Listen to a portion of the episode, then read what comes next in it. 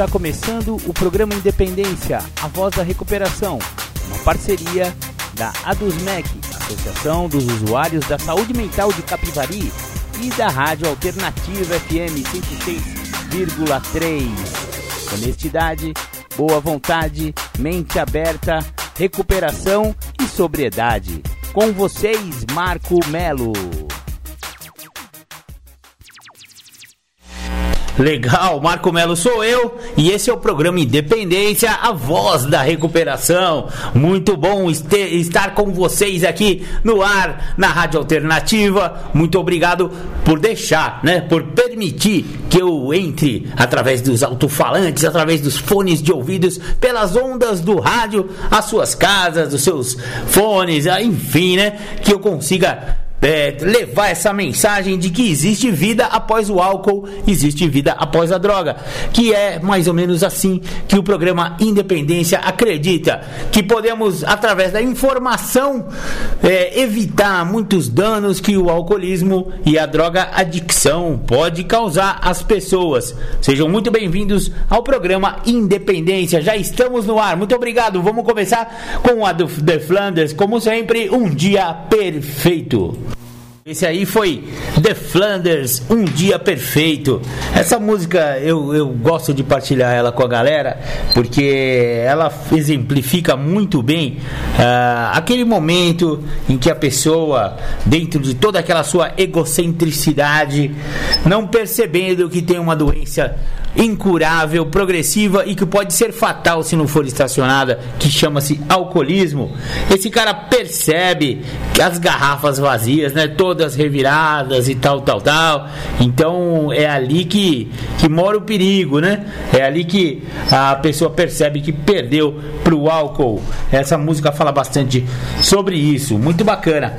Legal, é, eu vou disponibilizar, não partilhar com vocês, né? Eu queria falar um pouco sobre despertar espiritual, né? E o despertar espiritual é necessário. É, e ele faz parte do, do 12 passo das Irmandades Anônimas, né? O 12 passo é, fala assim, o seu enunciado, né? Tendo experimentado um despertar espiritual, graças a esses passos, procuramos transmitir essa mensagem aos alcoólicos e praticar estes princípios em todas as nossas atividades. Muito importante esse despertar espiritual e a prática dos passos, né, dos 12 passos de alcoólicos anônimos, de narcóticos anônimos, enfim, de, das irmandades anônimas como um todo, elas realmente levam a esse tal despertar espiritual. É inevitável, não tem como. A pessoa realmente vai vivendo de uma nova maneira e o espírito desperta. O espírito desperta. Não tem como o cara que seguir esses passos não ser um iluminado por essa por essa espiritualidade que existe tanto nesse programa. Eu vou disponibilizar para você um pedacinho aqui do 12 passo. No 12 passo, dia A, o prazer de viver é o tema e a ação, sua palavra-chave chegou a oportunidade de nos voltarmos para fora em direção de nossos companheiros alcoólicos ainda aflitos. Nessa altura, estamos experimentando o dar pelo dar, isto é, nada pedindo em troca. Agora começamos a praticar todos os 12 passos em nossa vida diária, para que possamos todos, nós e as pessoas que nos cercam, encontrar a sobriedade emocional. Quando conseguimos ver que o 12 passo implica, vemos que se trata de amor e que este amor não tem preço. Este passo também nos diz que, como resultado da prática de todos os passos, cada um de nós foi descobrindo algo que se pode chamar de despertar espiritual. Para, o, para os novos em A, este estado de coisas pode parecer dúbio ou improvável. Eles perguntam: o que querem dizer quando falam de despertar espiritual? Bom, é possível que haja uma definição de despertar espiritual para cada pessoa que o tenha experimentado. Contudo, casos autênticos, na verdade, têm algo em comum entre si. Essas coisas comuns entre eles são de fácil compreensão. Quando um homem ou uma mulher experimentam um despertar espiritual, o significado mais importante disso é que se torna capaz de fazer, sentir e acreditar em coisas como antes não podia, quando dispunha apenas de seus próprios recursos des desassistidos. A dádiva recebida consiste em um novo estado de consciência e uma nova maneira de ser. Um novo caminho lhe foi indicado, conduzindo-o a um local determinado. Onde a vida não é um beco sem saída, nem algo a ser suportado ou dominado. Foi transformado em seu sentido bem real, pois lançou mão de uma fonte de força que de um modo ou de outro havia negado a si próprio até aqui. Encontrou-se possuindo um grau de honestidade, tolerância, dedicação, paz de espírito e amor, dos quais se supunha totalmente incapaz. O que recebeu foi um presente de graça, contudo, geralmente, pelo menos é, em uma pequena medida, tornou-se pronto para recebê-lo. O meio de que a A dispõe em nosso preparo para a recuperação dessa dádiva que, que está na prática dos 12 passos de nosso programa. Portanto, procedemos a uma rápida é, a um rápido levantamento de que temos tentado fazer até aqui. O primeiro passo nos revelou um fato surpreendentemente paradoxal. Descobrimos que éramos totalmente incapazes de nos livrar da obsessão pelo álcool, até que admitíssemos nossa impotência diante dele. No segundo passo, vimos que já não éramos incapazes de, por nossos próprios meios, retornar à sanidade e que algum poder superior teria de fazê-lo por nós para que pudéssemos sobreviver. Em consequência, no terceiro passo, entregamos nossa vontade e nosso destino aos cuidados de Deus, na forma em que o concebíamos. A título provisório, aqueles de nós que eram ateus ou agnósticos descobriram que nosso grupo de AA, no todo, poderia atuar como um poder superior. A partir do quarto passo, começamos a procurar dentro de nós as coisas que nos haviam levado à bancarrota física, moral e espiritual, e fizemos um corajoso e destemido inventário moral. Em face do quinto passo, decidimos que apenas fazer um inventário não seria suficiente. Sabíamos que era necessário abandonar nosso funesto isolamento com nossos conflitos e opa, perdão, e honestamente confiá-los a Deus e a outro ser humano. No sexto passo, muitas dentre nós, muitos dentre nós recuaram, recuaram pela simples razão de que não desejavam a pronta remoção de alguns defeitos de caráter, dos quais ainda gostavam muito. Sabíamos, porém, todos da necessidade de nos ajustar ao princípio fundamental deste passo. Portanto, decidimos que, embora tivéssemos alguns defeitos de caráter que ainda não podíamos expulsar, deveríamos, de todos os modos, abandonar nossa obstinada e revoltante dependência deles. Dissemos, talvez não possa fazer isso hoje, mas pelo menos posso parar de protestar. Não, nunca. Então, no sétimo passo, rogamos humildemente a Deus que, de acordo com as condições reinantes no dia do pedido e que essa fosse a sua vontade, nos libertasse de nossas imperfeições. No oitavo passo, continuamos a limpeza de nosso interior, pois sabíamos que não só estávamos em conflito conosco, também como também com pessoas e fatos do mundo em que vivíamos.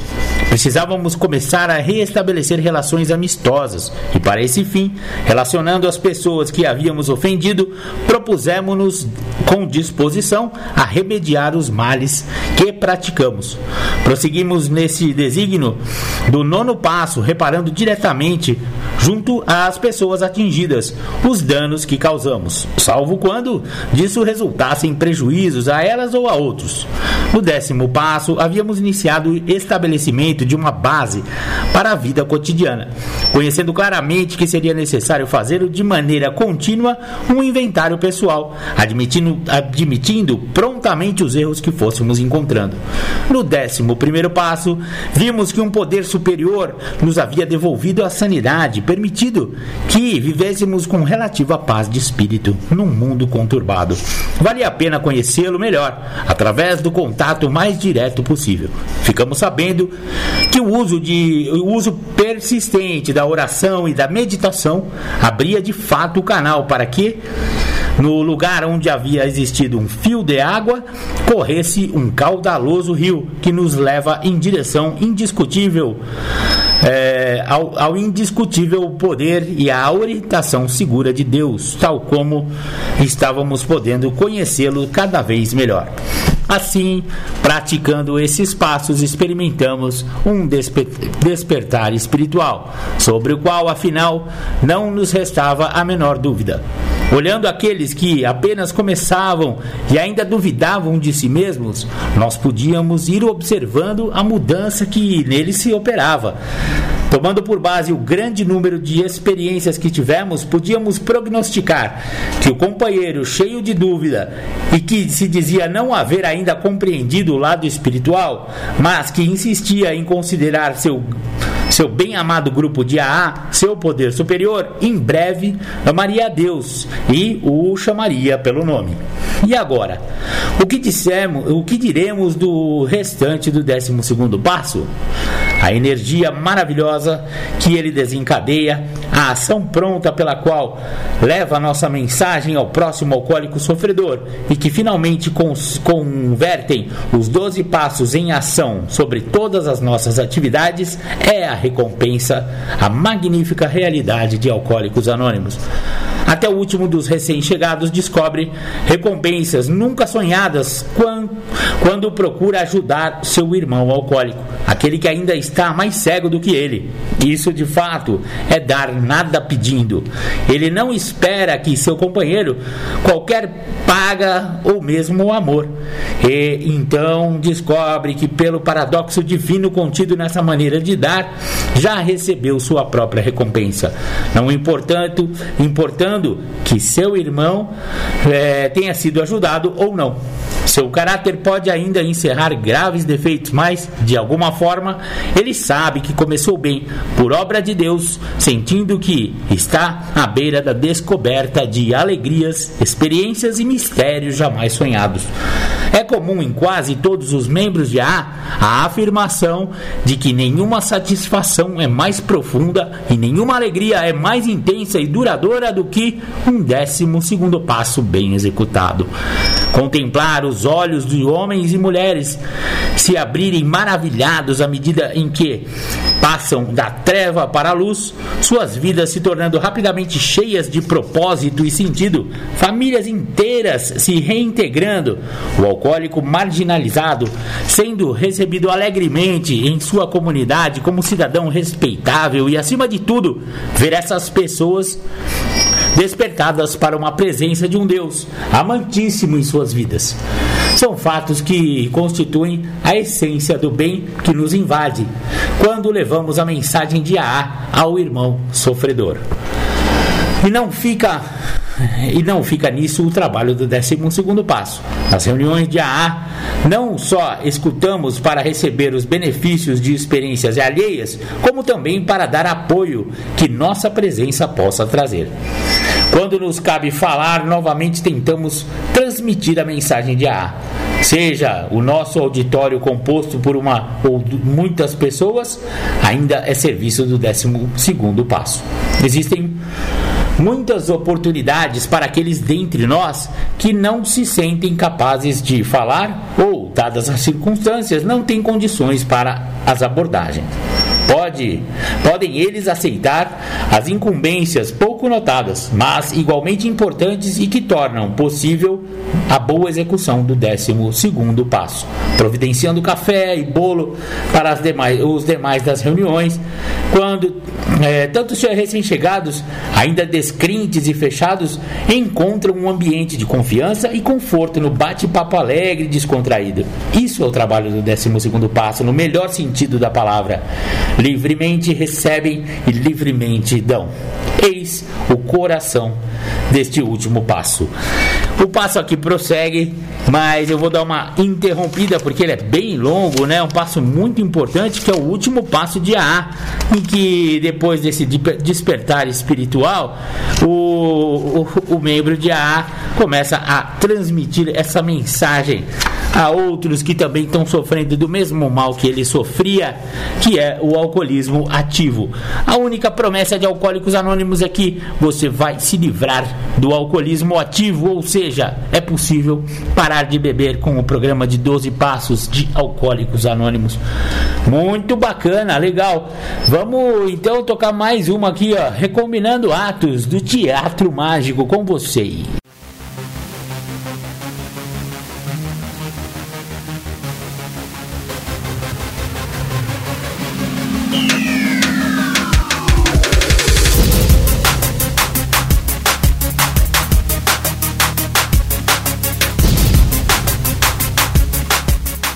Você está ouvindo o programa Independência, a voz da recuperação. Para participar ou tirar suas dúvidas, ligue 3492 3717 ou então pelo WhatsApp 99650 1063. Bom, queria agradecer pelo convite para falar sobre expectativa, falar sobre frustração, falar sobre negação, para entender a parte que me falta dando continuidade, eu preciso sacar que, quando eu crio uma expectativa e não entendo que essa expectativa é de ordem irreal, ela não é tangível, ela não é alcançável, pois essa expectativa que eu tenho é sobre o outro, querendo com que o outro atinja o que eu sei que é bom e o que é certo para ele atingir. Quando eu consigo ter essa percepção e consigo compreender que cabe ao outro querer atingir esse fator de mudança, não cabe a mim ficar criando uma expectativa irreal sobre o resultado final que cabe ao outro. Eu consigo, neste momento, quando eu consigo me libertar desta condição psíquica que eu fico, que é um estado de sofrimento, entender que o adubo da expectativa é a frustração.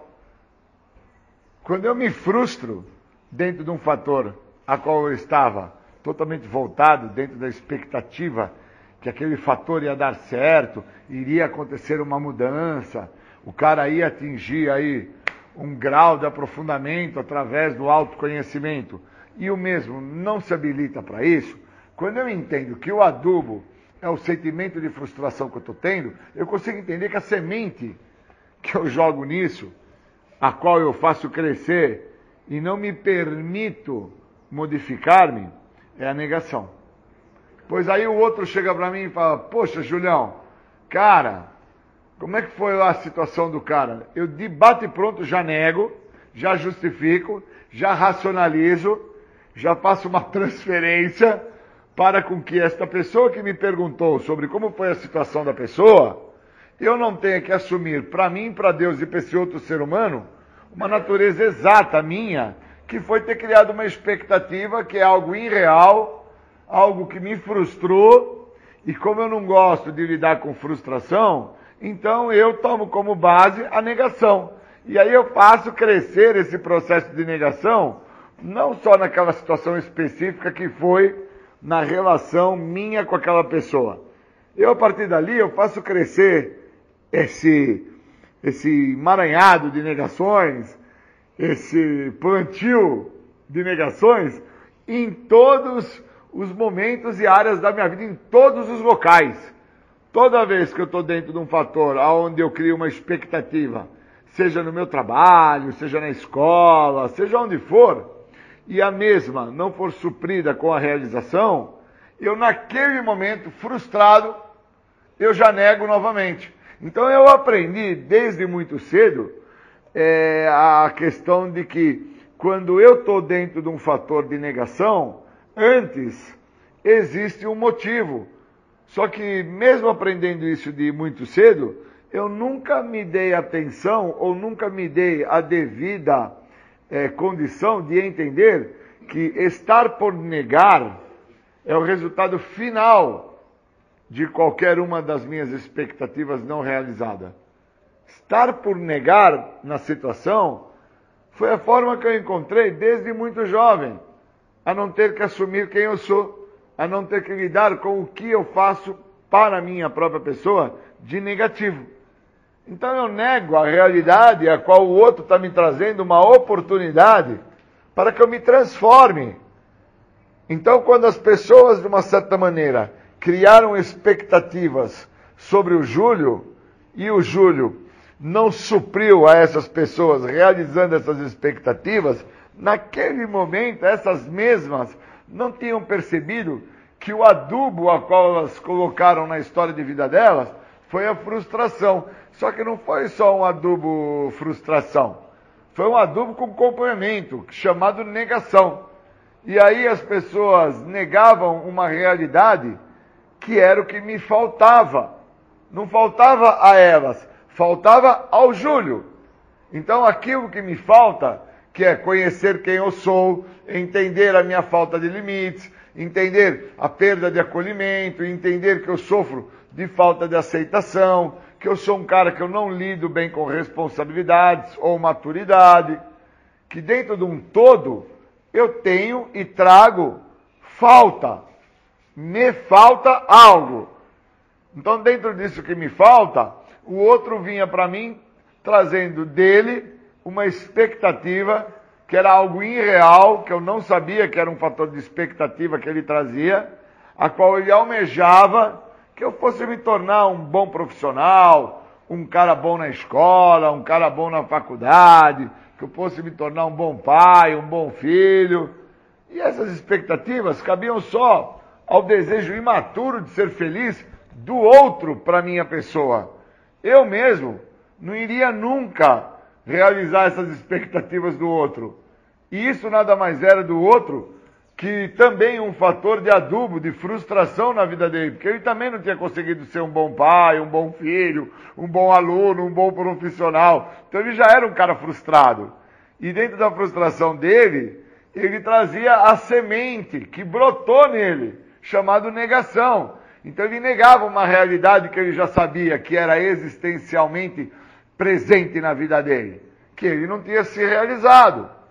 E aí eu, pequenino, era dotado da oportunidade do crescer no processo, né? Porque desde pequeno eu venho trabalhando, querendo ou não, a vontade do outro, buscando realizar a vontade do outro, estudar através do que o outro acha que seria bom para mim estudar, me formar no curso que o outro achava bom, que era legal eu me formar, né? Namorar a menina certa, porque o outro achava que as outras não iam ser tão boas quanto aquela. Então sempre a expectativa do outro teve à frente das minhas vontades. E aí, obviamente, eu nunca consegui suprir essa expectativa do outro. A resposta era sempre de frustração por parte do outro, que automaticamente me fazia entender que ele ficou frustrado e eu, obviamente, entendia que eu também era um cara frustrado, mas eu não sabia que eu era um cara frustrado, porque eu negava a realidade, eu sempre fazia a contra-transferência, colocava a responsabilidade nos outros, a professora da escola não era legal, as namoradinhas que eu arrumava não era legal, os amigos que eu tinha na escola não era legal, a rua que eu morava não era legal, o que chute que meu pai me deu não era legal, legal era o bamba. Mas meu pai me comprou que chute, que chute não era legal. Bom era o bamba. Então sempre tinha um fator para justificar, negar, racionalizar. Sempre tinha algo a qual o programa tenta me esclarecer e eu nunca tinha dado a devida atenção, nunca tinha dado a devida percepção, que é o nome, não é atenção, é a percepção. Nunca tive esse fator de percepção aguçado, interessado em tentar entender-me como que eu chego ao estado de desespero em vida e encontro no uso de álcool e de drogas uma forma de anestesiar esse estado de desespero. Porque sou um cara frustrado na escola, sou um cara frustrado no namoro, sou um cara frustrado com a família que eu tenho, sou um cara frustrado financeiramente, frustrado em várias áreas da minha vida. E aí, dentro do estado de desespero, chego ao ápice da minha loucura, ao uso da substância química. E uma vez que eu estou dentro do uso da substância química, paro então a expectativa do outro, pois o outro entende que realmente eu não vou ser nada. Eu só sirvo para ser drogado. E aí o outro passa então a negar definitivamente que ele, dentro da sua expectativa construída e até direcionada para minha pessoa desde muito jovem, desde pequeno, foi um dos muitos que me trouxe a possibilidade de não me ver frustrado, porque ele queria que eu fosse aquilo que ele achava que era certo. Obviamente, eu tentando viver e fazer pelo outro, eu deixava de tentar fazer e viver por mim. Então, obviamente, eu não tinha a opção de vontade própria. Eu só tinha vontade do outro.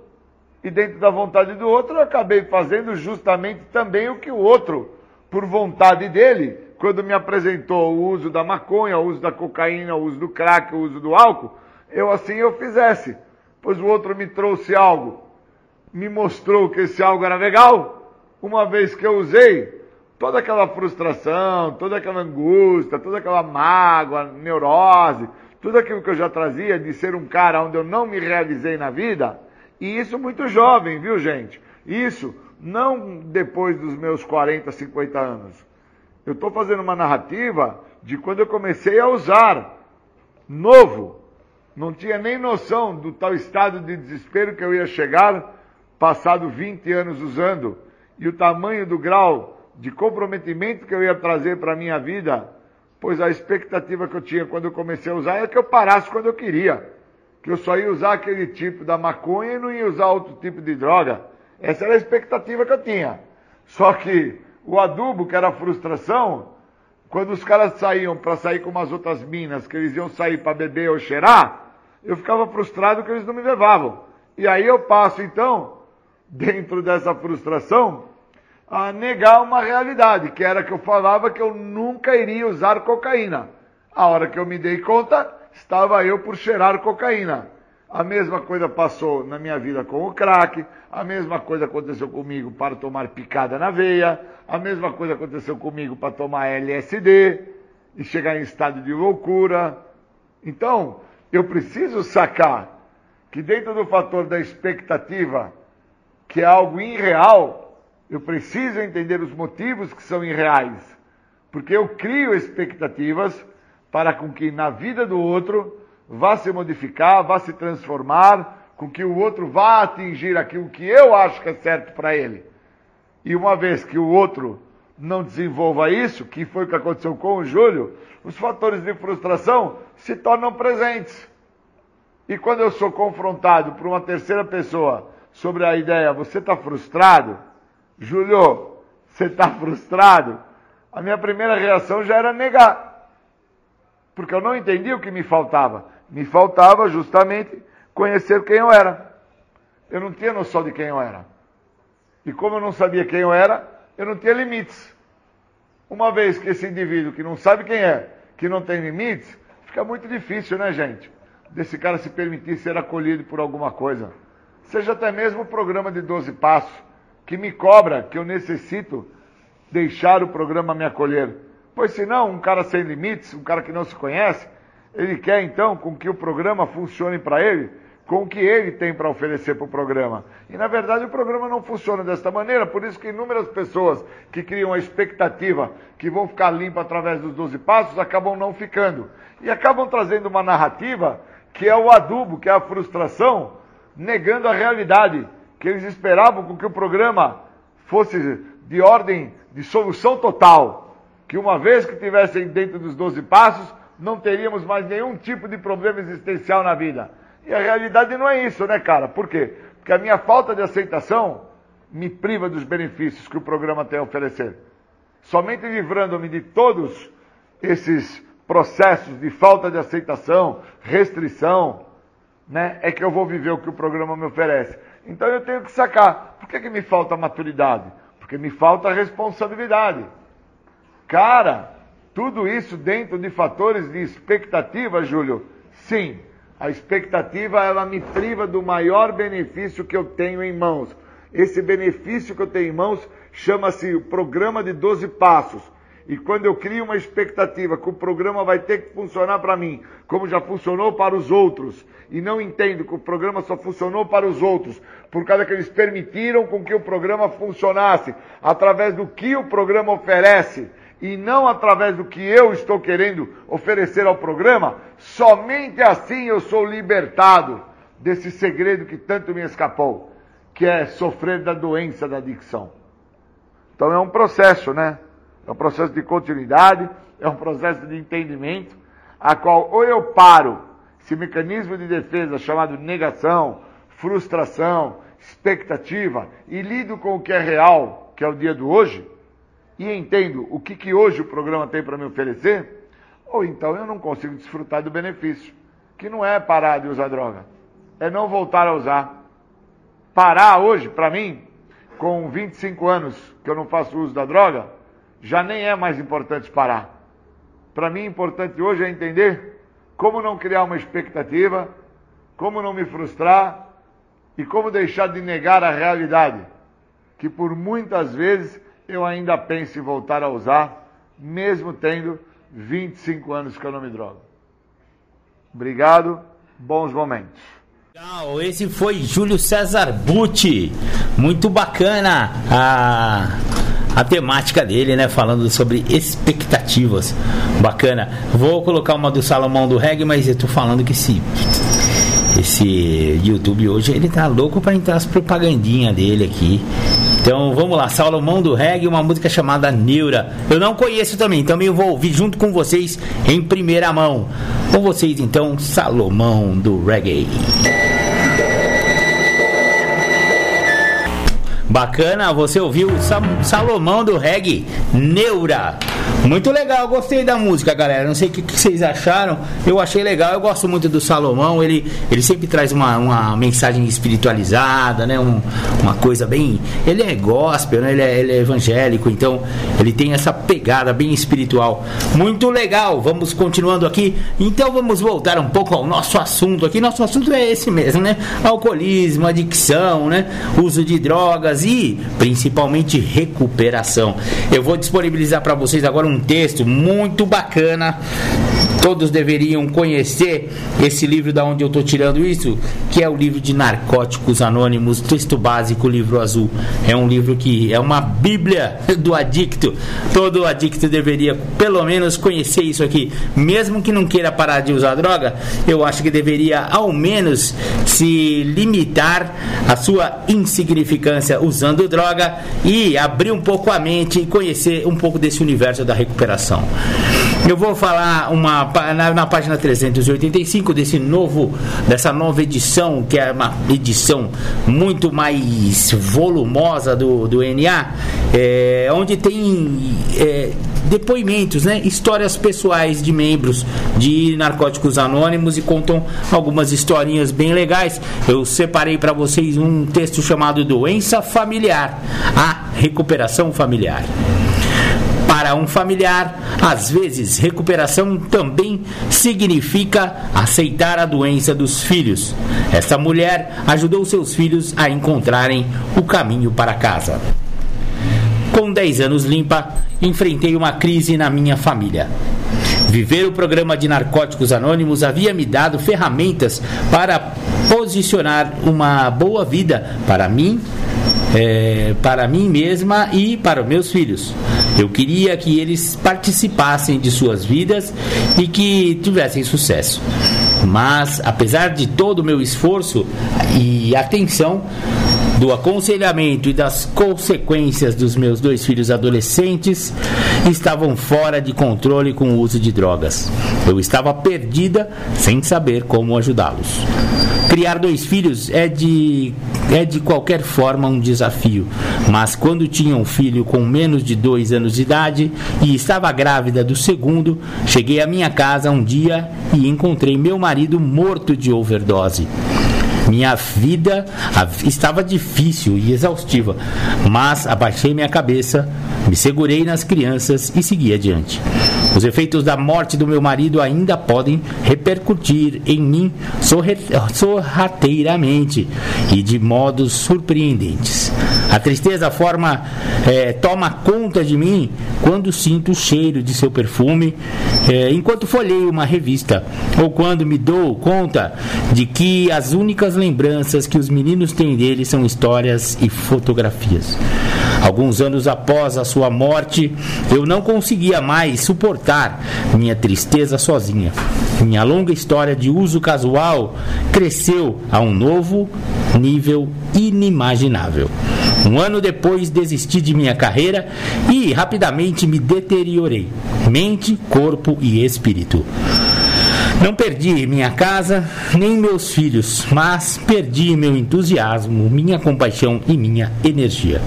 Eu não conseguia me concentrar, me conectar emocionalmente a meus filhos. Então, trouxe uma pessoa para cuidar de suas necessidades físicas. Ele provou ser o anjo da, da família. Alimentava e vestia os meus meninos quando eu estava debilitada penteava seus cabelos e os levava para a creche e a escola. Ele me tomou, ele, me tor ele se tornou uma pessoa com quem eles podiam contar. Depois se tornou parte da solução de meu verdadeiro problema. Ele se envolveu é, quando minha família fez uma intervenção para me ajudar. Fui para o tratamento e enquanto minha família cuidava dos meus filhos em outro estado, ele escrevia para os meninos todos os dias. Ele continua sendo parte de nossa família, morando em nossa casa e cuidando dos meninos, uma parte vital de nossas vidas. Primeira vez que escutei sobre NA, estava em tratamento e duvidei que pudesse ser a resposta para mim. Eu me envolvi com narcóticos anônimos com muita relutância. Não ingressei em grupos, não sabia como pedir ajuda, não tinha um poder superior, nem queria encontrar-o. Então, me dava bem com outras e não me dava bem com outras mulheres. Crescer no lar em que havia crescido me ensinou a ser independente e esconder meus sentimentos, mas continuei indo às reuniões e eventualmente fui capaz de ouvir a mensagem. Finalmente escolhi minha madrinha e ela sugeriu que eu conhecesse algumas companheiras, prestasse serviço e começasse a trabalhar os passos. Esse foi o começo da verdadeira recuperação para mim. As mulheres no programa me mostraram como amar e ser amada, como pedir ajuda, como servir aos outros em todas as áreas da minha vida, como encontrar meu poder superior em tudo e como experimentar alegria todos os dias de minha vida cotidiana. Comecei a viver minha, eh, minha vida em recuperação. Minha casa estava cheia de pessoas da Irmandade, meus amigos de NA estavam na minha vida diariamente. Meus compromissos com o serviço na Irmandade me mantinham envolvida e, e, me, e me mantinham envolvida e assegurei meu lugar como membro da comunidade de NA. Assisti a muitas reuniões, sentei-me é, e senti-me um bom tempo um bom exemplo de pessoa vivendo a recuperação. Infelizmente, eu estava vivendo com a falsa crença de que, sendo uma dicta boa o suficiente, podia proteger meus filhos de nunca experimentarem a adicção ativa. Tendo perdido meu marido e meus pais para a doença da adicção, comprometi-me a encerrar o ciclo com minha própria recuperação. Eu pretendia proteger meus filhos da adicção ativa. Isso, entretanto, estava além do meu controle. Parecia que nossas vidas estavam sempre um caos. Toda vez que o telefone tocava, eu me encolhia de medo e imaginava qual seria a crise que me aguardava. Eu passava os dias tentando saber onde e com quem eles estavam, na esperança de afastar os problemas. Eu falava com professores, terapeutas, mentores, pais, minha madrinha e meus amigos em recuperação. Como eu sempre tinha uma imagem otimista, agia como se as coisas estivessem bem. Eu tentava minimizar, justificar e negar que as coisas estivessem tão ruins como estavam. Eu praticava o pensamento mágico, dizendo a mim mesma que tudo se arranjaria por si só. Mas a verdade era que meus filhos estavam se afundando nas drogas. Estava ao meu alcance estar lá para ajudá-los quando estivessem prontos para serem ajudados. Aos 15 anos, meu filho mais novo resolveu parar de usar. Prometi ajudá-lo se ele não fosse capaz de parar sozinho. Como ele não conseguiu ficar limpo sozinho, levei-o a um centro de tratamento para adolescentes. Eu não sabia se havia uma forma de ajudar meu outro filho de 17 anos e de alguma forma eu havia desistido dele. Terapia familiar era um dos componentes principais do centro de tratamento e nós todos fomos às sessões juntos. Comecei a sentir alguma esperança novamente. Nós continuamos a terapia, cada um individualmente e nossa família como um todo, e começamos a desvendar nossos comportamentos doentios, os quais nos levaram ao caos. Rezei e trabalhei, e trabalhei os passos todo o tempo. Fui às reuniões, participei de, de meus compromissos com o serviço na Irmandade e fiquei perto de minha comunidade. Eu olhava para os companheiros que faziam que traziam, não, não, desculpa, que haviam passado por experiências similares. Recebia a mensagem incessantemente que meus filhos também tinham um poder superior e que nossas vidas estavam caminhando perfeitamente. Não parecia, pois, via meu filho mais velho lutar com o seu compromisso de ficar limpo por causa de seu irmão mais novo. Quando meu filho mais novo terminou o programa de tratamento, nós fomos buscá-lo. Deixamos seu irmão mais velho em seu lugar e continuamos seguindo o caminho que havíamos começado, indo às reuniões de terapia familiar contínua. Estamos entre muitos, estamos entre muitos que encontraram um caminho de narcóticos anônimos de vários modos e venho presenciar, presenciado milagres que nos trouxeram até aqui. O importante é que estamos aqui e estamos todos em recuperação agora. Nós tivemos que aprender como apoiar, apoiar uns aos outros enquanto mantivermos mantivemos programas separados. Nossa família está num caminho diferente e temos novas maneiras de nos relacionar. Nem sempre é fácil, mas é sempre melhor do que o que tínhamos na adicção ativa. Por muitos anos tenho sido grata a Narcóticos Anônimos pelo que tem feito na minha vida. Agora, quando vejo o amor da Irmandade envolver meus filhos, sou imensamente grata.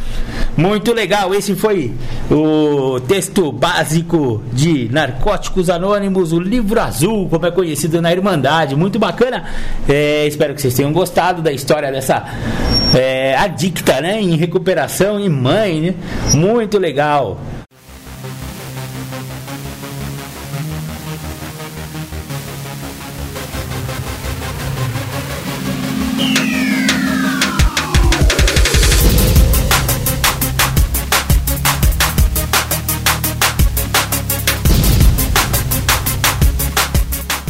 Você está ouvindo o programa Independência, a voz da recuperação. Para participar ou tirar suas dúvidas, ligue 3492 3717 ou então pelo WhatsApp 99650 1063. Legal, voltamos aqui com o programa Independência, a voz da recuperação. Bacana, vou mandar meu grande abraço de sempre pro companheiro Senhor Noel. Obrigado, seu Noel. Falamos no sábado, como sempre, seu Noel muito simpático, muito engraçado. O seu Noel é uma peça de uma peça rara. Muito obrigado, viu, seu Noel? Tudo de bom aí. É, quem quiser comprar uma verdurinha, depois fala pro seu Noel. O seu Noel agora tá na, na empreita das verduras. Mano. Beleza, seu Noel? Noel, muito obrigado. Mandar também um grande abraço para todos os meus companheiros lá de Piracicaba. É, Eulálio, Tutu, Ângela, o meu querido Jair, o, o Mário. Nossa, tem tantos companheiros que não dá, fica até chato se eu não falar algum nome aqui. Então, todos os companheiros de Piracicaba que estão sempre na sintonia com a gente, meu muito obrigado. Fiquem com Deus aí, valeu mesmo. E também os companheiros aqui de Capivari, logicamente, né? Os meus afilhados, os meus padrinhos, todo mundo aqui que estão é, nessa mesma empreitada de se recuperar do alcoolismo e do uso excessivo de drogas. Aliás, não é excessivo não, viu? Usou droga já tá, já, já tá pronto pro programa, viu? É, não tem essa de, ah não, só depois que eu for pra sarjeta. Você vai esperar chegar na sarjeta, nego? Para, vai. Vamos, vamos, bota a mão na consciência. Não, eu ainda uso numa boa, eu não perdi ainda, ainda tenho emprego, ainda não sei o que, a minha esposa ainda tá aqui em casa. Viu? Se você tiver a doença da adicção ou se você for um alcoólico, pelo amor, viu? Vai perder tudo. Ó, ouça, ouça esse gordelo que fala por experiência própria. Não precisa chegar no fundo do poço. E ó, uma outra coisa que eu vou falar: a gente fala fundo do poço, mas não é poço, não, viu? É fossa. Então não vai chegar no fundo da fossa, você sabe o que, que tem no fundo da fossa, né? É, aquela substância mesmo que você pensou. Exatamente, precisa chegar no fundo da fossa? Não precisa, né? Vamos botar a mão na consciência, vamos analisar, vamos fazer uma autoanálise e perceber que o uso de álcool e droga, para começar, caiu, não tá na moda, né? Você tá fora da moda. Fala que você é feio, mas tá na moda, você não tá na moda. Se você estiver bebendo e usando droga, você tá fora da moda, fora da nova ordem mundial. É. Esse negócio de, de, encher a cara e de. Nossa, isso aí é brega, mano. Isso aí é. Isso aí tá por fora. Não tem nada a ver mais isso aí. Ó, novo mundo, nova era, não tem mais esse negócio, não, viu? Beleza, é, e conectada com a nova era tá a dona Fátima, que escreveu aqui no, no nosso WhatsApp da rádio 996501063. Você pode entrar também em contato, fazer a sua pergunta.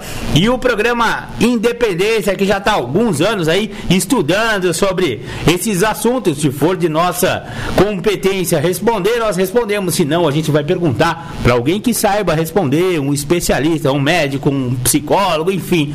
Nós temos contato com muitas pessoas no campo da dependência química e da recuperação. Mas essa pergunta vai ser fácil porque é, eu já encontrei a resposta aqui na literatura científica a respeito no livro que é Dependência Química da psicóloga Maria Heloísa Bernardo, especialista em dependência. Legal, dona Fátima perguntou assim, ó. Ela falou que ela mandou um áudio aqui, mas eu não vou botar no ar, que, senão as pessoas podem ser que reconheçam na. É, e mesmo porque o nome dela de verdade não é Dona Fátima, né? Eu falei de mentira porque eu tenho que preservar o anonimato da galera. Então não adianta procurar. Ah, já sei quem é a Dona Fátima, é aquela que mora, não sei aonde. Não, não, não é, não é, eu menti. É, é um nome fictício. Vou protegendo o anonimato da Dona Fátima.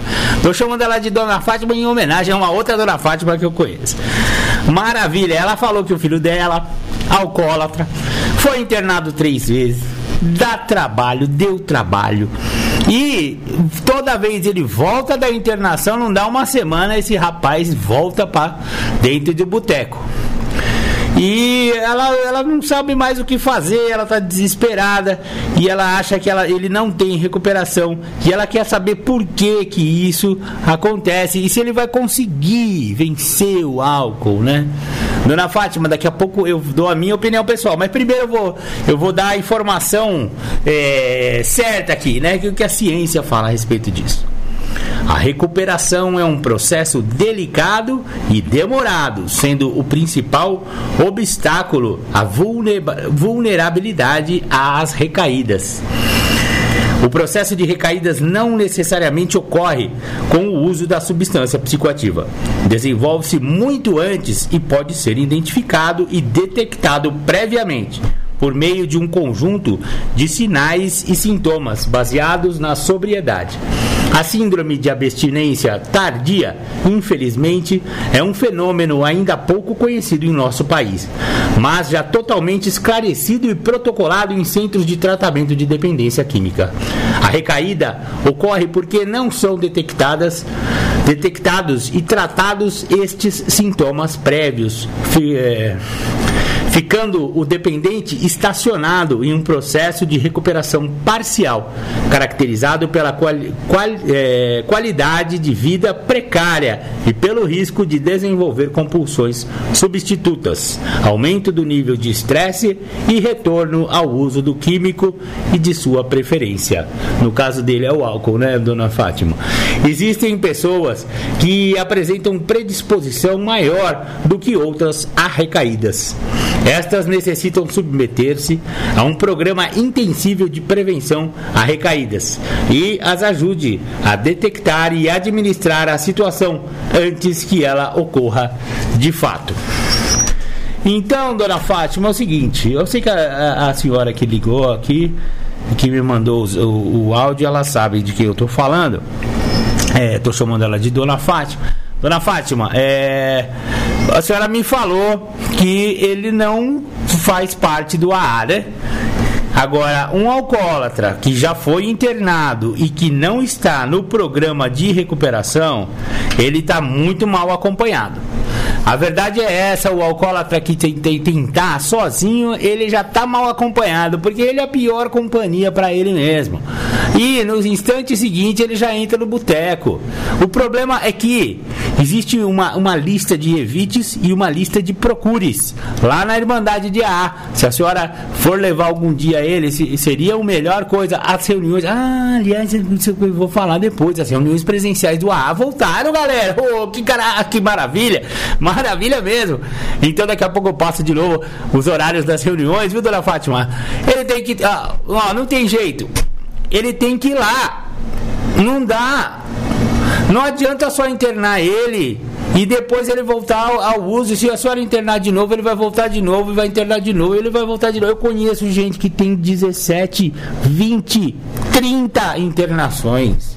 30 internações. Eu conheço pessoas que têm 30 internações. Acaba virando a rotina do cara.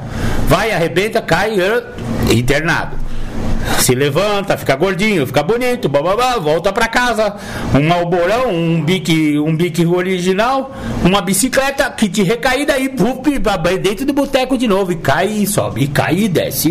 Pelo amor de Deus, sobe e desce, é o ioiô.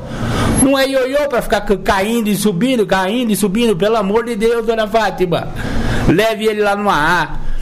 Agora, se ele não quer, aí já é outro problema, né, dona Fátima? Aí não tem jeito. Porque o primeiro requisito, o único requisito para o cara parar de beber é ele querer. Essa é a primeira pergunta que a gente faz para alguém quando a gente vai perguntar. Quando o AA, por exemplo, eles fazem, fazem abordagem, às vezes na, na casa das pessoas e tal. A primeira pergunta que um alcoólico anônimo vai fazer para o seu filho é: Ô Aderbal, ó, vou chamar ele de Aderbal. Aderbal, você quer parar de beber? Se ele falar, ó, eu não quero não, então não adianta. Ele não quer parar de beber. Agora, se ele quiser e ele estiver disposto a trabalhar um pouco em prol de si próprio, que é por ele que ele tem que parar, não é pela senhora, não é pelo... Isso aí vai vir como consequência. Todo mundo acaba se beneficiando quando a pessoa entra em recuperação. Mas no começo, ele tem que ir é por ele. Não é para agradar a senhora, não é para agradar o marido da senhora, ou o filho se ele tiver filho, enfim, né? Ele tem que vir por si próprio, com as suas próprias pernas. Se a senhora quiser acompanhar ele em algumas reuniões no começo, vai ser muito bom. Leve ele lá, os companheiros vão ajudar ele. Eu tenho certeza que se ele quiser, ele consegue. Maravilha? É isso aí. Obrigado, dona Fátima. Fique com Deus. Tudo bem, tudo de bom para a senhora. Vai dar certo, eu tenho certeza. Leve ele lá.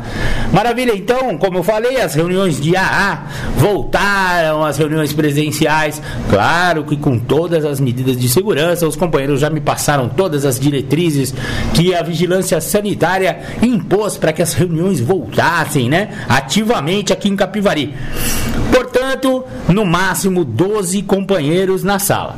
Essa é a primeira, a primeira medida de, de, de, de, saúde que se tomou são o número de pessoas. Não tem aglomeração lá dentro, não. A sala é bem grande, cada cadeira está a quase dois metros uma da outra. Já foram lá, já demarcaram os lugares certinho. Álcool em gel, um monte lá na sala. É, esse distanciamento máscaras obrigatórias e se nego não levar máscara, pode deixar, tem uma sacola cheia de máscara lá, não tem desculpa para não usar máscara lá na sala do aula. Então, tá tudo, tá tudo funcionando dentro do, dos padrões de saúde estabelecidos e exigidos pela vigilância sanitária. Então, toda quarta-feira, 20 horas, toda sexta-feira, 20 horas e finalmente aos domingos, 9 horas da manhã, participe de Alcoólicos Anônimos. Bacana, já falei demais. É, eu falo pra caramba, né? Bom, legal. Vamos lá. A segunda temática do dia. Júlio César Butti. Nós vamos falar de patologia. O elemento A, um ser, este que nós estamos criando uma imagem, chamado, vamos dar um nome para este elemento A que traz um fator patológico chamado Cláudio, que é uma fantasia este nome. Ele, dentro da patologia dele, ela vai gerar a ele algumas causas. Essas situações que vão ser geradas a ele vão causar a ele um fator doentio. Cláudio tem uma patologia que é um fato esse fato traz a Cláudio inúmeras consequências que envolvem ele não conseguir ser responsável com a sua vida social, afetiva, financeira. Ele não consegue ser responsável com nada que se apresenta para ele. Ele não tem essa habilidade, ele não pode, não consegue, ele até tenta, mas ele não entende os motivos que ele não atinge. E isso traz o que, Cláudio? Traz um resultado. É dentro desse fator chamado resultado que nós vamos trabalhar hoje. Por qual motivo uma pessoa que tem a mentira como um fator patológico não entende que o resultado dessa patologia vai comprometer ele? Pois ele traz a ele uma crença de que aquilo que ele está fazendo vai dar certo então, se eu já me entendo que no meu passado, o processo da bigamia, o processo de traição, se eu já entendo que no meu passado, tá? O processo de enganar, sabotar o sentimento do outro, me trouxe dor e sofrimento, eu não posso, dentro de um quadro patológico, que é a mentira que eu construo para mim, acreditar no meu presente que eu vou conseguir ser feliz dentro de uma mentira que eu estou criando e trazendo para mim, que eu vou conseguir ter mais de uma mulher. Então eu entendo, estando lúcido, ciente, através do que o programa me oferece, que o que o programa me oferece é algo que detém algumas das patologias que eu construí dentro do meu padrão comportamental. Então, dentro de um padrão comportamental de uma pessoa que usa álcool e drogas, ele constrói algumas patologias do tipo manipulação, ele traz a mentira, ele traz desonestidade, ele traz prevaricações, entre outras demais. E este indivíduo, de nome fictício chamado Cláudio, que eu estou usando ele como elemento A, para que nós possamos vir a compreender que Cláudio tem uma patologia. Essa patologia de Cláudio gera uma causa que são as situações a quais, a quais o Cláudio tem por viver. E essas situações vão gerar a Cláudio no futuro um fator de doença. Então Cláudio acredita que dá para ter inúmeras mulheres no passado. E aí no presente, devido a ele ter tido inúmeras mulheres, causou a ele inúmeros problemas. Isso no presente trouxe esses problemas através do que? Das consequências. Quais foram as consequências? Foram pagar pensão, foi ter que bancar plano de saúde para as crianças, foi ter que bancar tratamento dentário para essas crianças. Crianças essas que Cláudio, dentro da patologia desta condição da manipulação, da obsessão, da compulsão, da mentira, da desonestidade, das prevaricações que foram construídas na sua dicção, ele, sem perceber que todo esse padrão patológico traria dentro da situação que ele constrói, outras causas e que essas causas iriam se tornar fatores doentios a ele, porque ele se torna um neurótico. Então, Grove, dos neuróticos, fundador dos neuróticos anônimos, ele no, no livro de Grove, ele traz uma definição muito importante de ser entendida. Que o neurótico, ele não define-se adicto futuro. Mas o adicto, quando para de usar droga, ele se interpreta neurótico. Então, o que, que acontece? A patologia do uso do álcool e da droga daquele indivíduo portador da doença da adicção aonde dentro da doença da adicção dele, ele vem entender depois de muitos anos, lendo a literatura, que ele é adicto, não por usar álcool ou droga, mas ele é adicto porque ele nasceu com a doença da adicção, então ele entende que ele tem uma patologia chamada adicção, essa patologia traz inúmeras causas para ele, essas causas vão causar fatores de doença a ele. Então ele tem um fato com ele de ordem patológica, que gerou algumas consequências para ele. Esse monte de filho que ele teve com esse monte de mulher. Resultado: hoje ele é um cara infeliz. Então eu tenho que entender, trazendo para mim a narrativa, para mim a história de vida, que durante a minha trajetória, na minha dicção, eu construo dentro de um quadro patológico uma ideia que foi construída a qual eu alimentei essa ideia olhando pessoas, por isso que eu sou adicto da doença da adicção e não do químico, olhando pessoas que traziam um comportamento de abuso, de obsessão, de manipulação, de ganância, de posse, que tinham mais de uma mulheres, que homem, para ser homem, tinha que ter mais de uma mulher. E aí eu trago para minha história de vida mais de uma mulher. E aí no meu passado eu construo uma situação de ordem patológica chamado bigamia. Bígamo.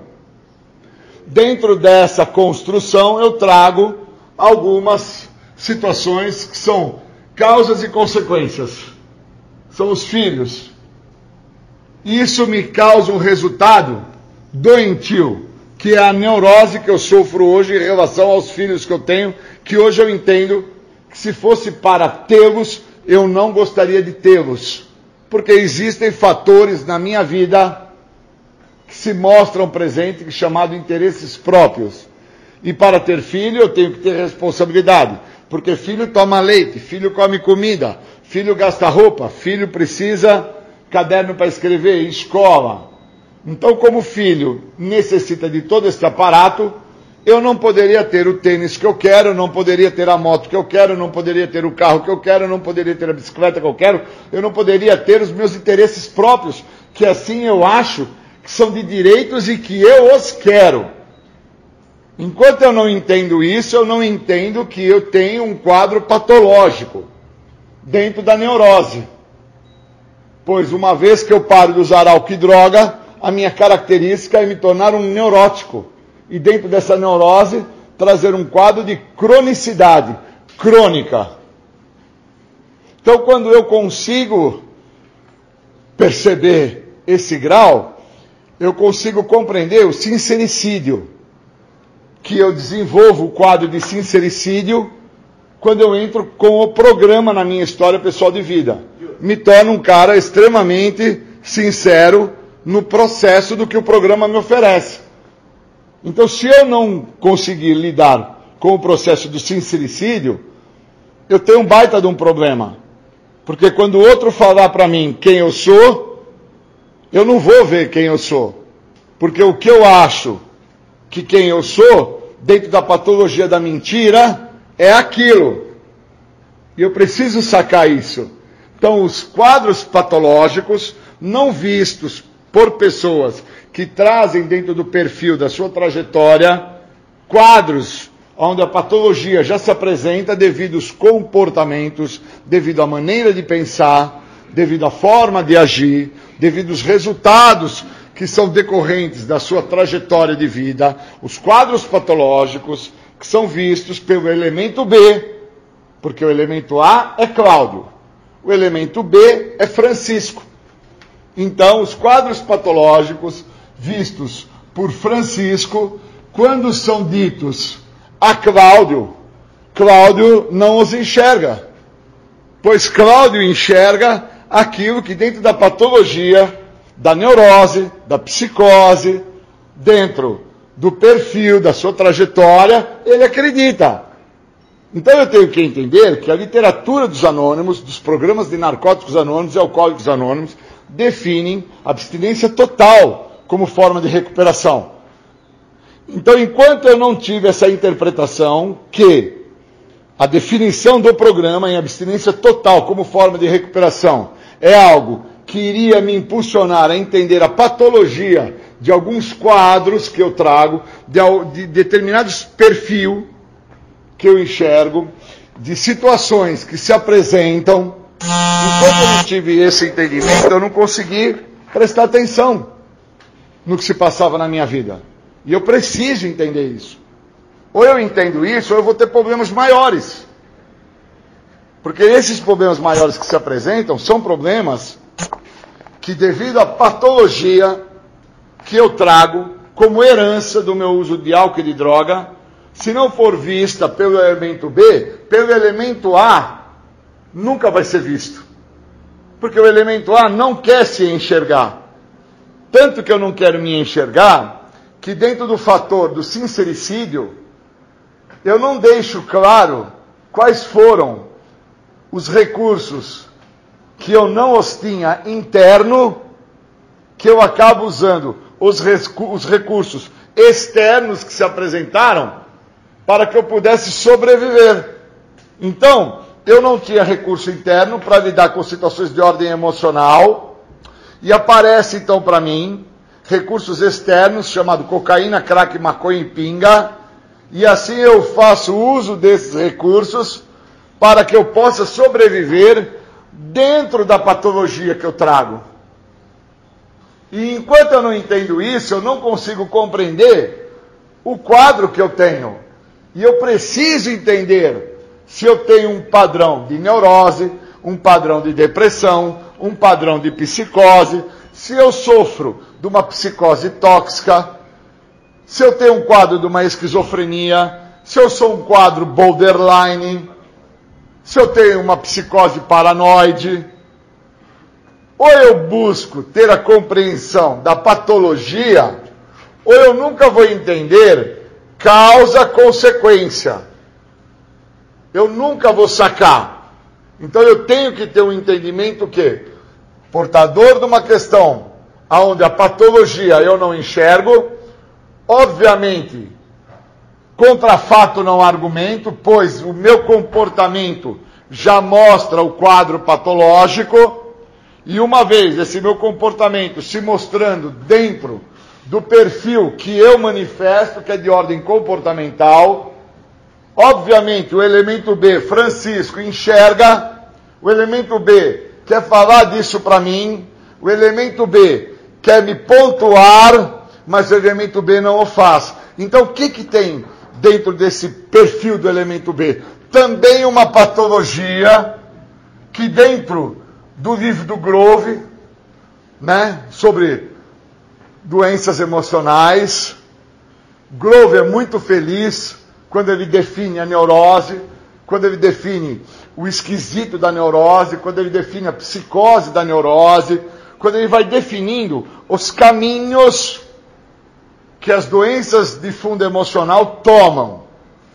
Então eu conheço pessoas que têm os mesmos problemas que os meus, não enxergam suas patologias, pois o elemento B trazendo com ele uma patologia que envolve ausência, envolve medo, envolve submissão, envolve fuga, não mostra para o elemento A que ele tem uma patologia, que ele tem um problema.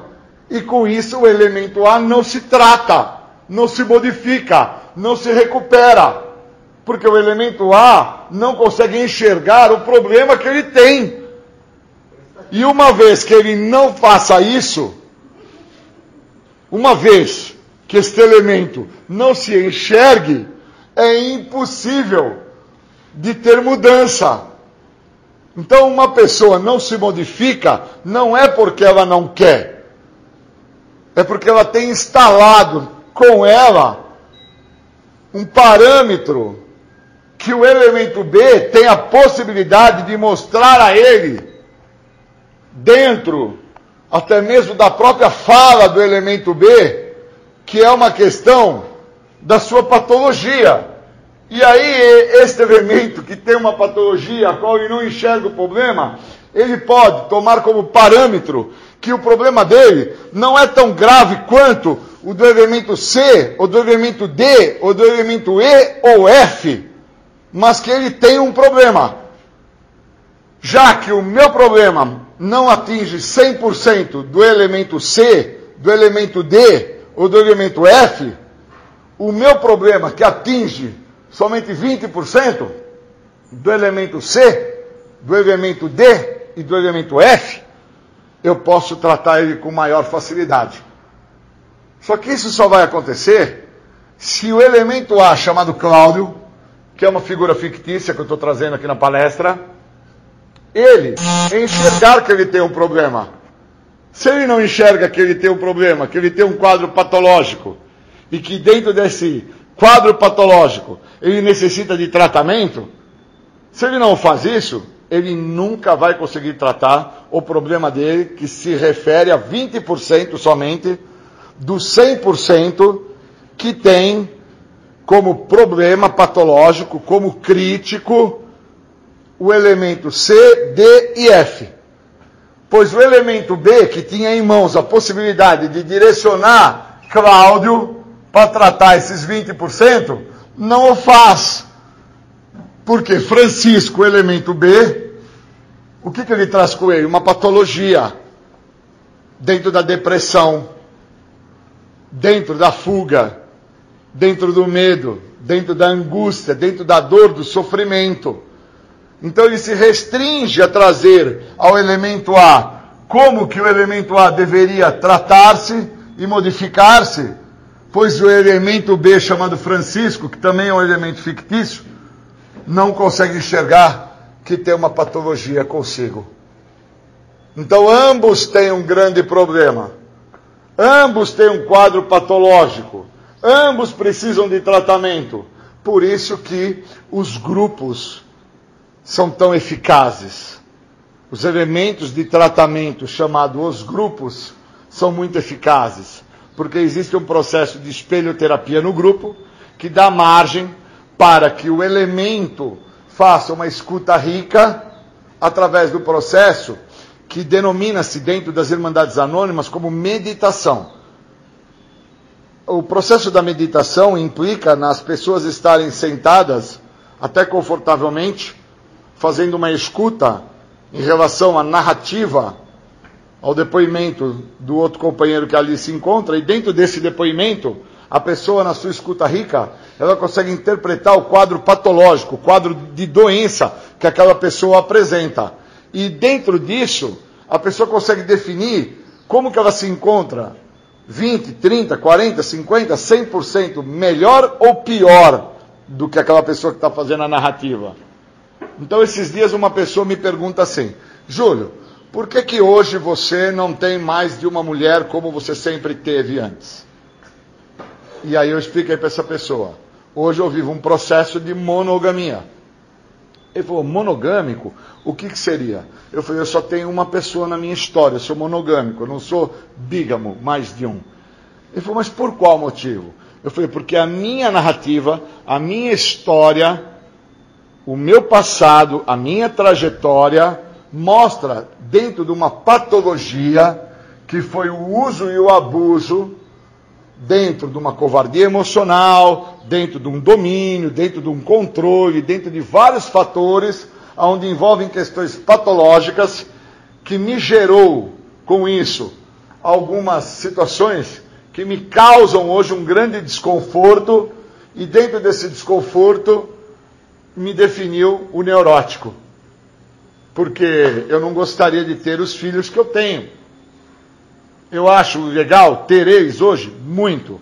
Amo muito meus dois filhos? Amo. Faria e faço qualquer coisa deles? Sim.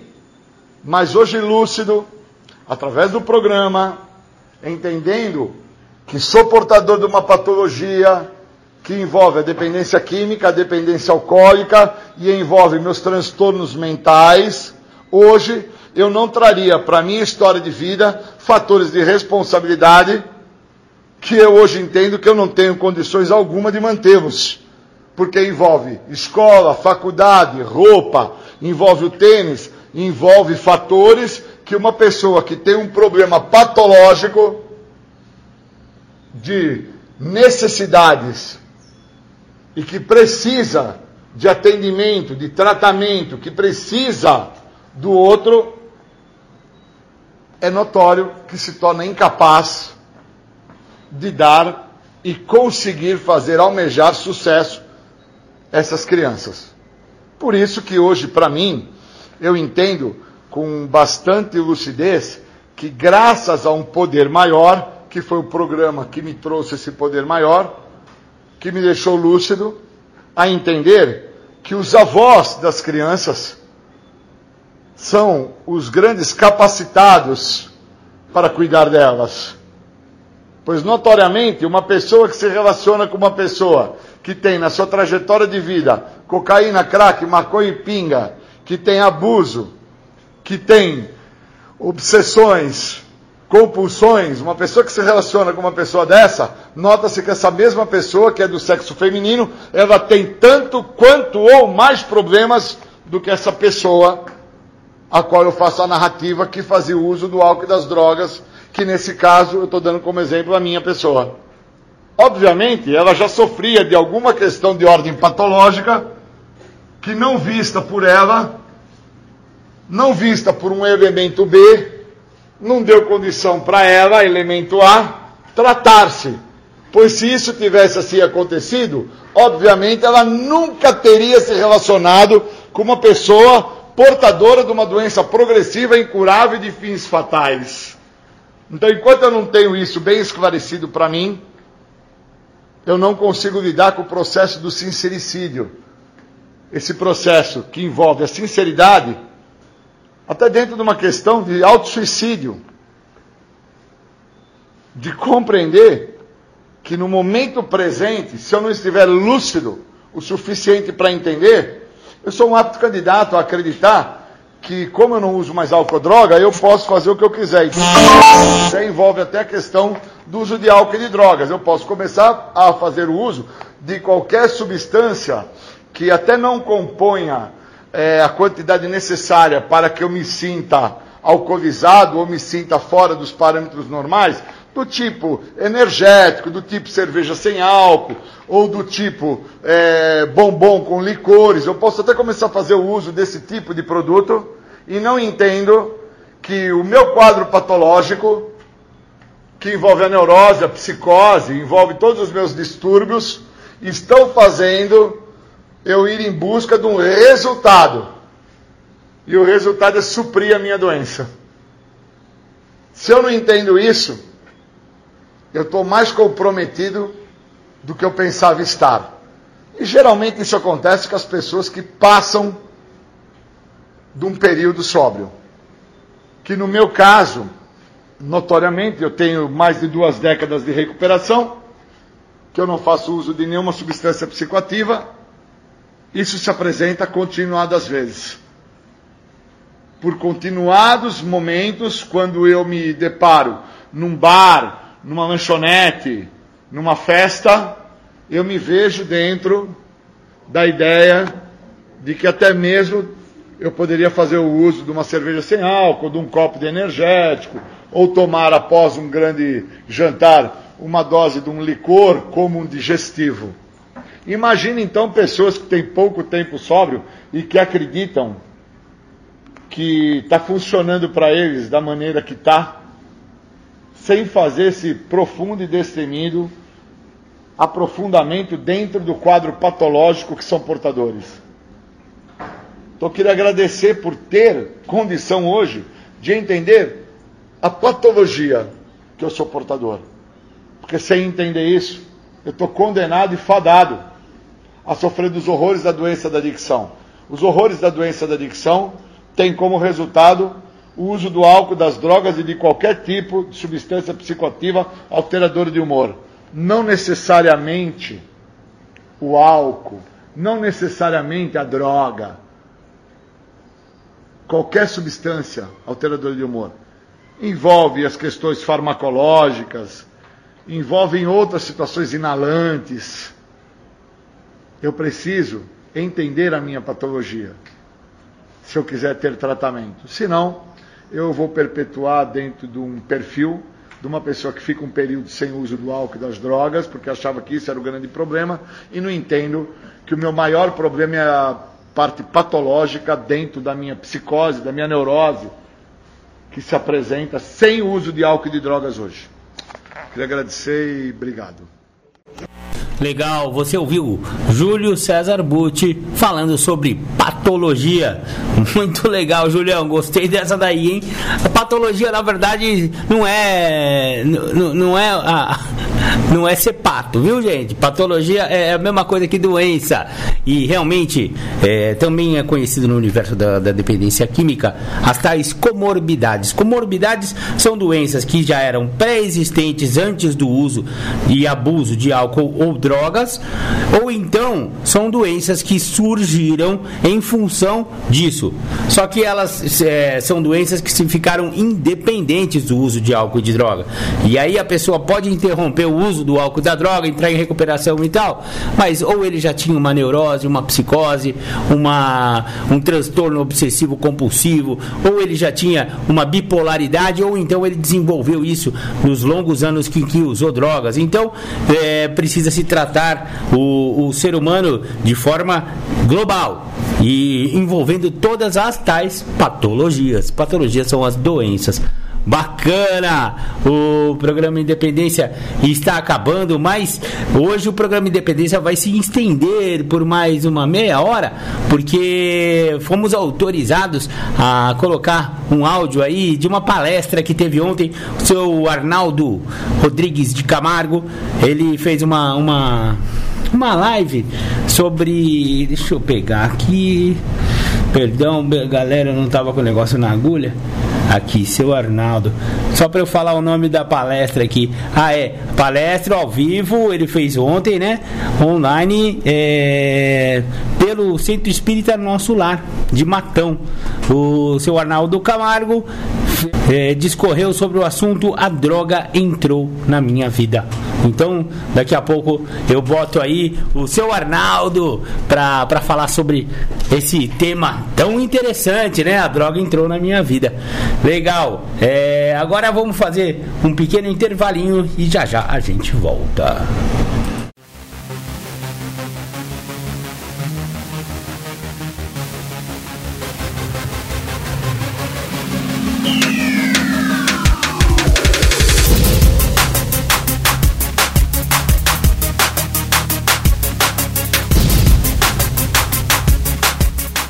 Você está ouvindo o programa Independência, a voz da recuperação.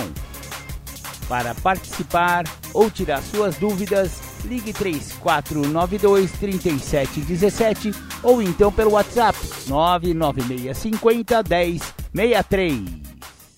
É, eu queria mandar um grande abraço para minha amiga Michele Haddad. É, o programa Independência hoje está internacional. É, você acha que é pouca coisa aqui? Não, é muita coisa.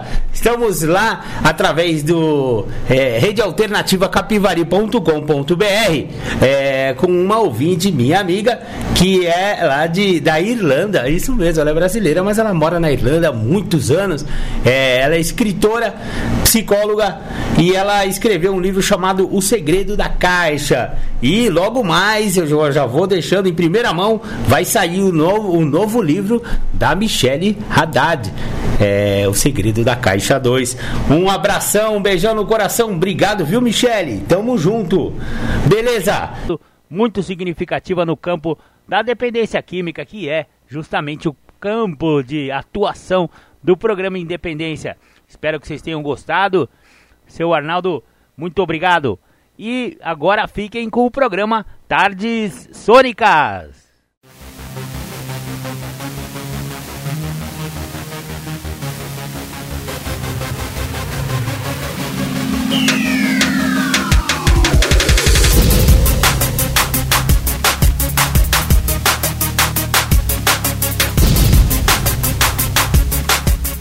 Você ouviu o programa Independência, a voz da recuperação, uma parceria da ADUSMEC, Associação dos Usuários da Saúde Mental de Capivari e da Rádio Alternativa 106,3. Até domingo que vem, com mais informações a respeito de dependência química e alcoolismo. Obrigado, até mais!